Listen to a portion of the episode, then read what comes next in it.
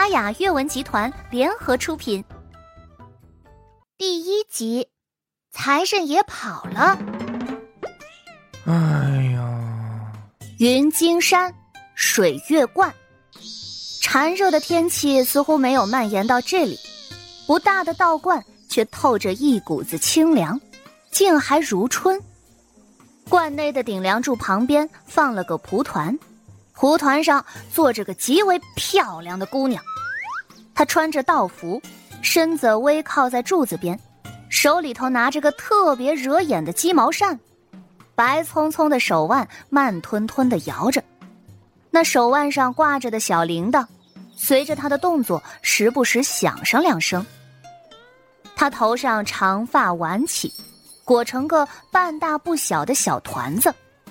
上头还横插着一根木簪，其余的青丝披肩而下，狭长的眼睛略显几分慵懒。对面坐着的老头一口一口的叹着气。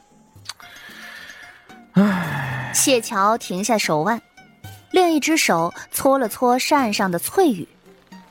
这没多会儿的功夫，你都叹气十来声了。若事实真不想让我走。扯小童去说上一声就是了，他们又不能拿着绳子把我给绑了。嘿嘿嘿嘿嘿，你捅个鸟蛋子你！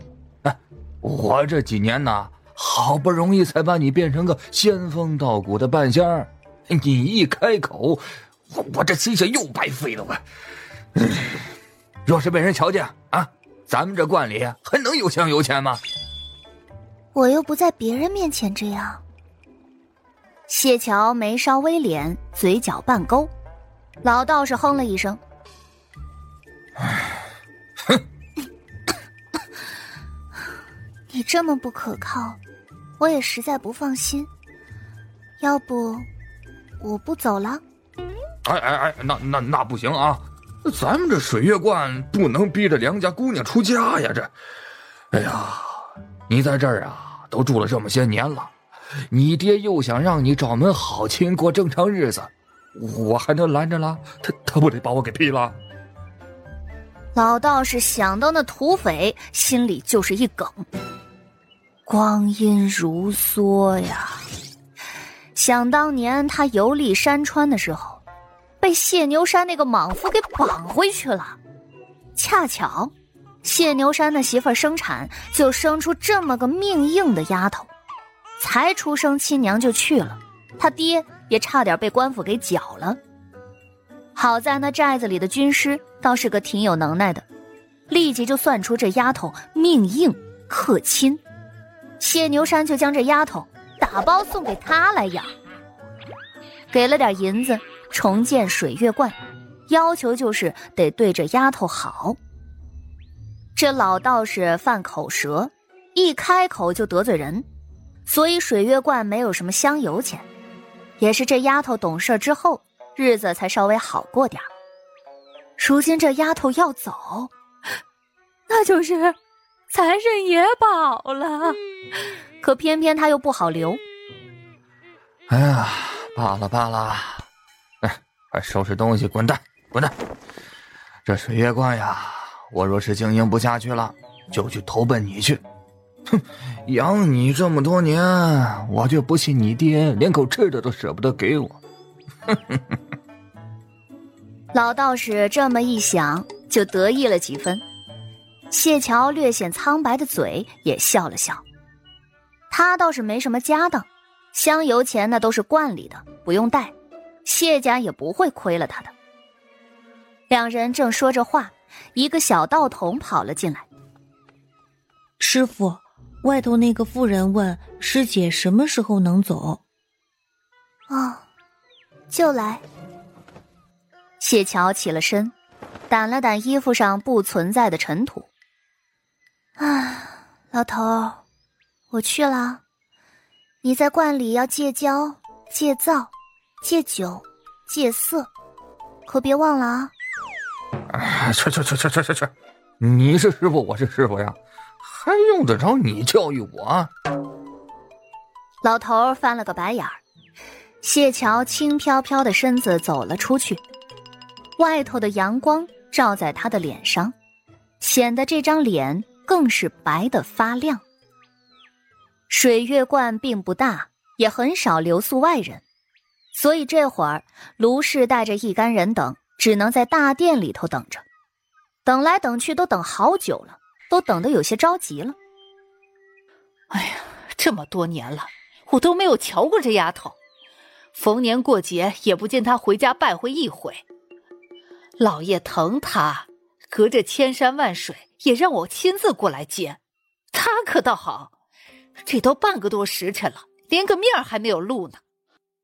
卢氏一时着急，吐露了几分不满。这大老远陪着他一道来的，是他前头生的女儿裴婉月。裴婉月笑着：“娘亲别急，在这道观里养久了，难免是个不急不慢的真人性子，对世俗佳人自然不这么看重的。”卢氏吐了口气：“这一趟啊，其实不是特地来接谢桥的。”她在嫁给土匪谢牛山之前还嫁过人，头生的女儿一直都养在娘家。这次得到丈夫允许，这会儿要把女儿带回去养。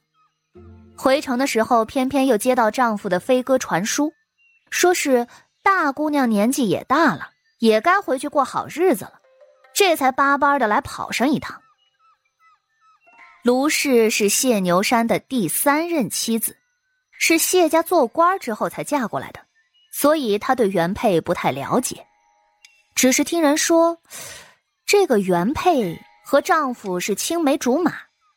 原配彭氏的亲爹是土匪寨子上一任的大当家，去世之后，那寨子就由她丈夫和彭氏一同打理，而且都说这彭氏长得不怎么好看，她觉得也是，虽然没见过彭氏。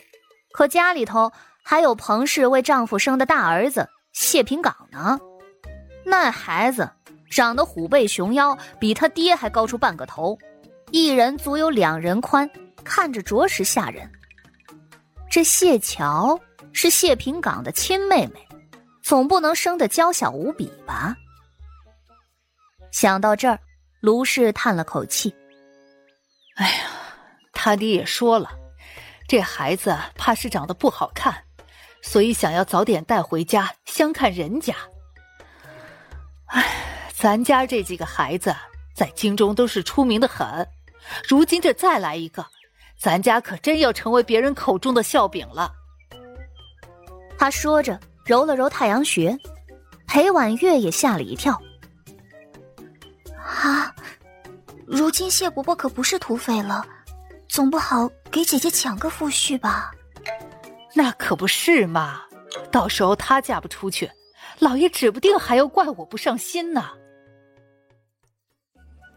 感谢您的收听，去运用商店下载 Patreon 运用城市，在首页搜索海量有声书，或点击下方链接听更多小说等内容。